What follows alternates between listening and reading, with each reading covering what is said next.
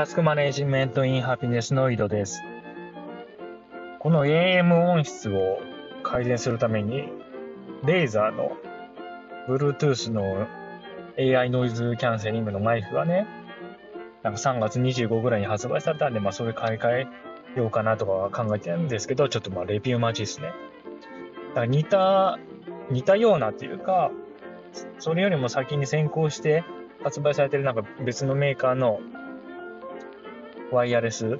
マイク、その AI ノイズキャンセリングがついてるみたいなやつもあるんですけどね、なんかそれだとね、そこのメーカーの純正アプリを使用している状態じゃないと、ノイズキャンセリングは、きちんと働かないとかいうレビュー見たんで、ちょっと怖いですよね、そういうの。まあ、それに比べてこのリンクバッツは、どんなアプリでこうやって録音してても、ノイズキャンセリング効いてるんでね、そこはいいですね。でこのリンクバスと同じようにレーザーのマイクもどのアプリでもノイズキャンセリングが効いて、さらに、まあ、音質がね、ちょっとでも良くなればなと思いますね。うん、まあでも AI でキャンセリングかけてんだったら、ね、デジタルな加工してるわけですから、まあ一緒なような気がしなくもないですけど。で、今日は、ちょっと、ドラスティックな話しようと思います。あのですね、ちょっと、疑問に思うことがありまして、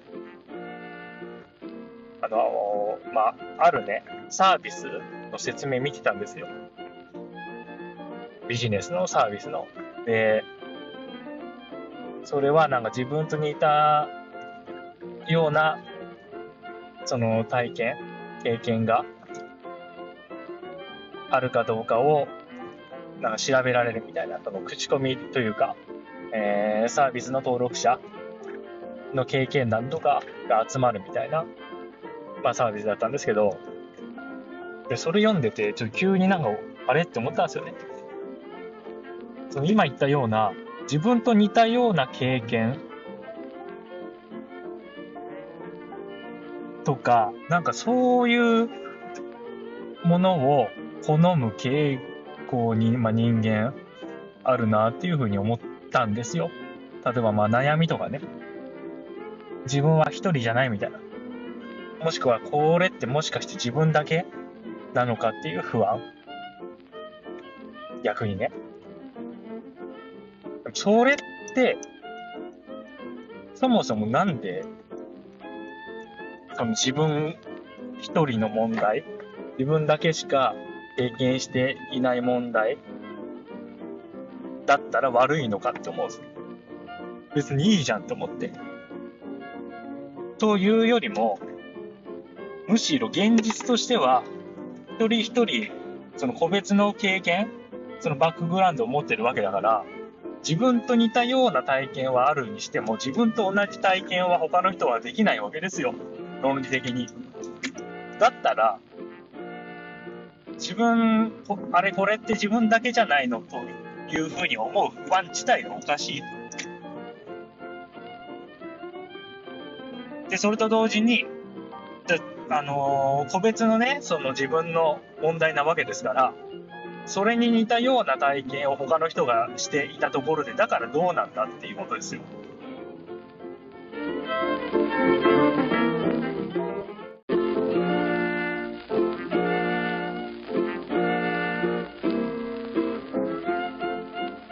この自分と似たような経験をしている他の人、他の体験談を求めるっていう、まあ性質っていうのかな。これはおそらく、その生物学的というか、もしくはその遺伝子の働き、利己的な遺伝子の働きによるっていうのが、まあ、多分一つあると思うんですよね。多分そっちの方が生存確率が上がる。という、だからまあ知、知識の共有、知恵の共有のメカニズムの一つかもしれない。で、もう一つあるんじゃないかなって思うのが、やっぱね、正解が欲しいんじゃないかなと。学校教育的なね、その、共通の解決策があるんじゃないかみたいな。解決策あるんだったら、似たような体験して解決した人に聞いた方がコスパいいんちゃうのみたいな考え方。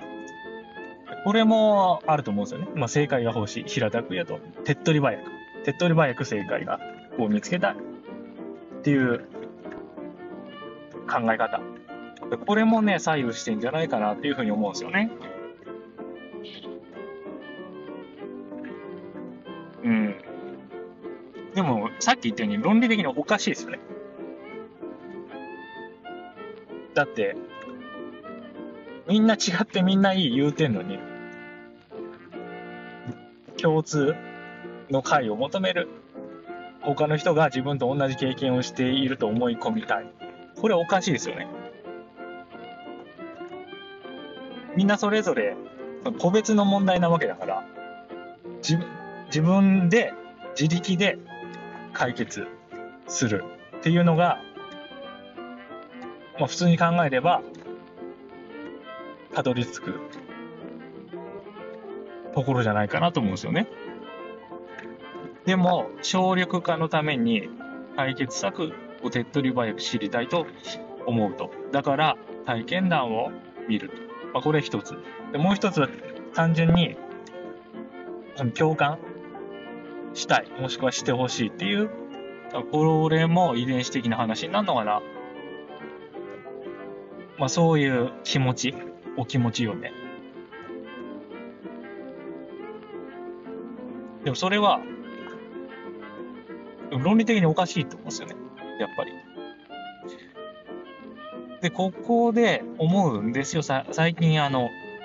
まあ AI もね、あの、日本ディープラーニング協会の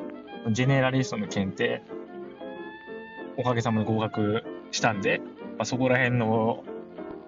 AI の活用とか DX とかも、ちょっと、まあ、調べるというか、それ関連のものも読むんですけど、で、それって、その今の現状を最適化して、で、それに合ったサービスとかいう話になってるんですよ。でも私が思うに、人間のこのデフォルトがおかしいと思うんですよ。それ非合理的と言えるかもしれない。だって似た、その似たような経験談を見て、ちょっとハッピーになるって、そう、まあ、なんつうのおかおかしいというか、それ必要かって話ですね。問題解決に。問題解決に必要じゃない